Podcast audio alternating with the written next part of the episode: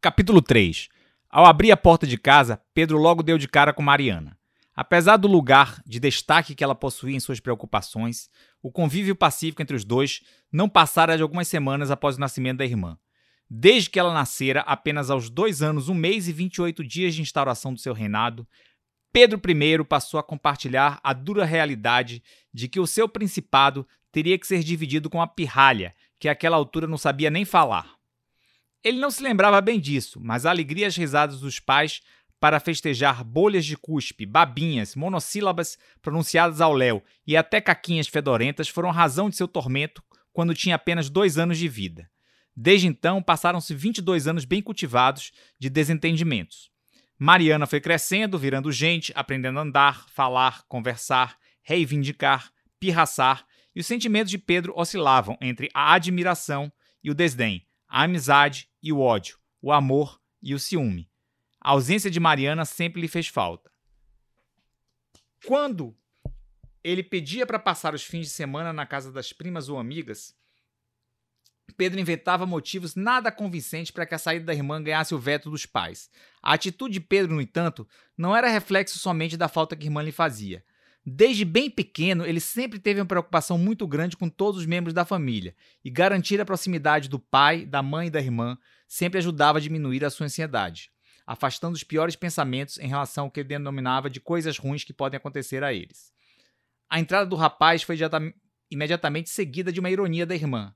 Boa noite, chegou o cara da área de retardados humanos dos hospitais. É desse RH que você entende. Não enche o saco, Mariana, que hoje eu não tô legal, não. Ah, hoje o Pedrinho não tá legal, que dó. Cadê meu pai e minha mãe? Estão lá embaixo na academia. Não sei o que deu na nossa mãe. De duas semanas pra cá, parece que ela está levando a coisa a sério. Não deixou de malhar nenhum dia. Vou lá pro quarto. Quando eles chegarem, eu apareço para o jantar. Bola pra frente, maninho. Hoje é sexta-feira. Só que não pra mim. Eu não costumo fazer isso não, mas vou dar uma dica pro meu irmãozinho. A Laís, que mora no quinto andar, mandou dizer que vai ao show do Titãs hoje. Ela sabe que você é fã dos caras e que dificilmente vai perder o show. Acho que foi uma indireta. Melhor, acho que foi uma diretaça. Tem dias até que a vida não parece uma festa. Vá descansar, poeta de metigela, e veja se areja essa cabecinha de Deus. Pedro se jogou na cama de roupa e tudo. Alguma coisa na sua estratégia profissional parecia estar dando errado. Entre as opções que se apresentaram para ele após a formatura, trabalhar num condomínio de luxo parecia que lhe abriria a possibilidade mais completa de promover uma correção de rumo na sua vida profissional. Não havia se identificado desde o começo com o curso de administração. Porém, preocupado com sua trajetória de bom filho, que nunca fizera recuperação e que ingressara na faculdade aos 17 anos de idade, não teve coragem de dar um passo atrás e começar uma nova formação. Ao graduar-se, aos 21 anos de idade, Pedro trouxe grande alegria para seu pai e cumpriu fielmente o papel de mocinho que lhe havia, se, havia sido destinado sem cometer nenhum deslize significativo na sua vida de estudante. A realidade, no entanto, é que Pedro sempre foi absolutamente apaixonado por cinema. Desde os 12 anos de idade, vinha colecionando centenas de DVDs e seus antepassados sucessores tecnológicos, fitas VHS e Blu-ray. Quando estava no terceiro ano científico, não percebia outra decisão a tomar senão escolher um curso universitário ligado à sua paixão. Em Salvador, no entanto, não havia nenhum curso de cinema que fosse ao menos razoável. Os melhores cursos nessa área estavam no Sudeste e no Sul do país. E Pedro sonhava e colecionava matérias obtidas na internet sobre os cursos da Pontifícia Universidade Católica do Rio de Janeiro e da Universidade Federal Fluminense em Niterói. Sonhava fazer a sua graduação em uma dessas duas universidades e morar no Rio de Janeiro. Quando reunir a coragem suficiente para falar para os pais que optaria por um curso de cinema e ainda por cima fora de Salvador, Pedro recebeu a notícia do câncer de mama de sua mãe. Foi um imenso caldeirão de água fria, na verdade, uma cachoeira de água fria. No entanto, sabendo o que significaria a sua ausência neste momento, Pedro postergou o seu sonho e, agindo como aqueles que são impedidos de seguir a sua vocação, ou de outros que simplesmente têm vocação para não ter vocação, matriculou-se no vestibular para administração. Assim que concluiu o curso, Pedro estipulou dois objetivos na seguinte ordem. Primeiro, arrumaria um emprego que lhe permitisse uma situação profissional e financeira que lhe possibilitasse atingir o segundo objetivo. E segundo, matricular-se no curso de extensão ou especialização na área de cinema, ao qual seguiria um provável mestrado. Ambos fora de Salvador. A opção pelo trabalho na portaria do Maison de Charroute, além de permitir a médio prazo atingir o primeiro objetivo, justificava-se por uma premissa adicional. Pedro não queria vínculos maiores com o trabalho.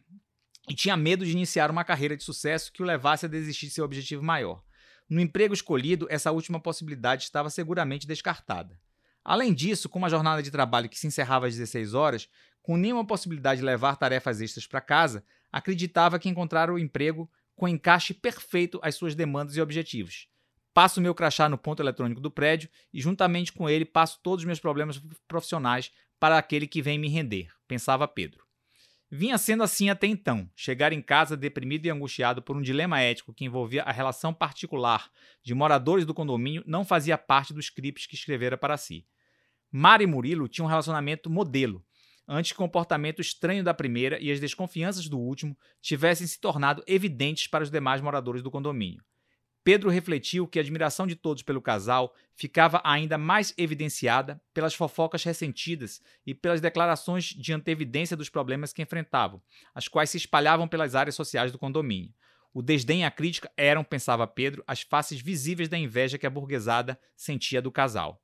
Até a atenção que Murilo dispensava a todos os funcionários, participando eventualmente de babas e rodadas de cerveja com os porteiros, e o fato de pagar parte dos custos da faculdade de um filho de servidor do prédio, viraram tema para a maledicência coletiva.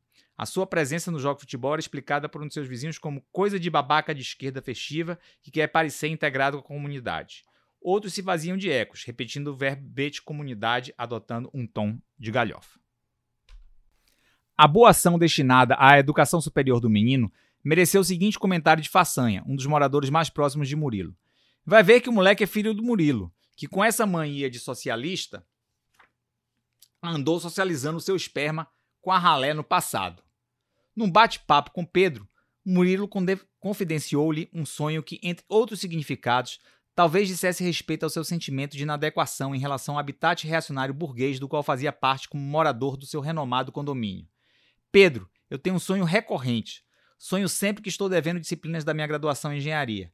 Em muitos deles estou fazendo provas e por mais que tenha estudado ou esteja preparado, e tempo sempre acaba sem que eu dê conta de finalizar as questões. É uma sensação de angústia terrível.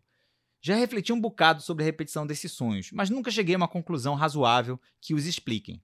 Ontem, no entanto, o sonho teve uma particularidade interessante que me botou para pensar. E qual foi essa particularidade? arguiu Pedro. Para variar, estava respondendo a prova de uma das disciplinas da faculdade, mas inexplicavelmente, por um desses requintes oníricos que são incorporados aos nossos sonhos, a prova era, era realizada dentro de um rio que desembocava numa cachoeira. A água fluía no sentido oeste-leste, e para não cair na cachoeira, eu tinha sempre que nadar contra a correnteza e retornar para o lado esquerdo no rio durante o tempo que tinha para concluir, concluir a prova. O tempo passava e a necessidade de ter que nadar contra a correnteza me impedia de responder as questões que me pareciam absolutamente fáceis e acessíveis. Acordei e fiquei por uns 20 minutos com as mãos cruzadas embaixo da cabeça, refletindo sobre o sonho. E que conclusão que o senhor tirou? A minha conclusão pode ser simplista, inocente ou mal acabada, mas o que me ocorreu foi que percebi o quanto é duro estar no meio desta calhordada, deste difícil e manter a integridade analítica e dignidade em relação à visão do mundo de que deve ser a sociedade. Quando ganhamos algum dinheiro, a nossa visão política parece correr na direção desse rio, sempre da esquerda para a direita. Como aconselhou, mas não seguiu, um dos caras que não quis nadar contra a força dessa correnteza. É preciso estar atento e forte. Quando passamos de um determinado ponto nesse rio, desaguamos na cachoeira e aí, meu amigo, babau, não tem mais volta.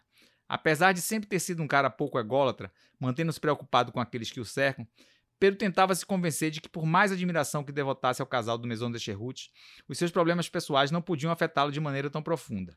Como outras questões passadas de sua vida, refletiu que o problema maior não era o sofrimento dos envolvidos em si, mas a demanda por uma posição sua em relação à informação que acabara de chegar ao seu conhecimento. A vida comprovava mais uma vez a sapiência da sua velha avó. A indecisão é a mãe dos piores angústias. Angustiado, mas cansado, Pedro dormiu por mais de duas horas, com sonhos atormentados pelo dilema vivido. Sonhou com Garrincha e seus dribles. Pedro não sabia se os sonhos revelavam ou não os desejos reprimidos, mas assistia aos lances geniais do Mané com a camisa 7 do seu leão, fazendo companhia aos Ni Mário Sérgio, André Gibira e outros craques da década de 1970, seria objeto fácil do desejo de 10 entre 10 torcedores do rubro-negro baiano. No entanto, o sonho de Pedro foi além. Após o final do jogo, quando se dirigia ao ponta direita de pernas tortas, caneta na mão, pedindo um autógrafo, Mané, para sua surpresa, se negou a assinar esse autógrafo e correu para descer as escadas do vestiário. Antes de sumir, porém, se voltou uma última vez para Pedro lhe perguntando: Você já falou com os russos? Acordou, recuperou o sonho passo a passo, riu do quão insólito ele era e se divertiu ainda mais quando pensou nas estrelas que estariam estampadas no manto vermelho e preto se o seu sonho tivesse sido realidade. Por fim, lembrou-se da frase final do Mané e pensou: Putz, grila, mas não é exatamente isso que eu preciso fazer? Antes de tudo, eu tenho que falar com os russos. Pegou seu álbum de figurinha de craques do passado, abriu na página dos craques da década de 60 e deu um beijo na figurinha do Mané Garrincha. Na segunda-feira, procuraria Mara para uma conversa. Agora iria tomar um bom banho, botar umas três cervejas na geladeira e ouvir o seu disco favorito de todos os tempos. Era só escutar Mauro e Quitéria e sua onomatopeias indecifráveis que seu humor já daria uma melhorada. Dialogando com sua imagem refletida no espelho, Pedro comentou: Acho que hoje eu vou dar uma colher de chá para essa Laís. Ela é apenas bonitinha, mas eu tô numa temporada de caridade. Caindo a ficha da imodéstia, deu um tapa no próprio rosto e finalizou se despedindo da própria imagem. Canalha!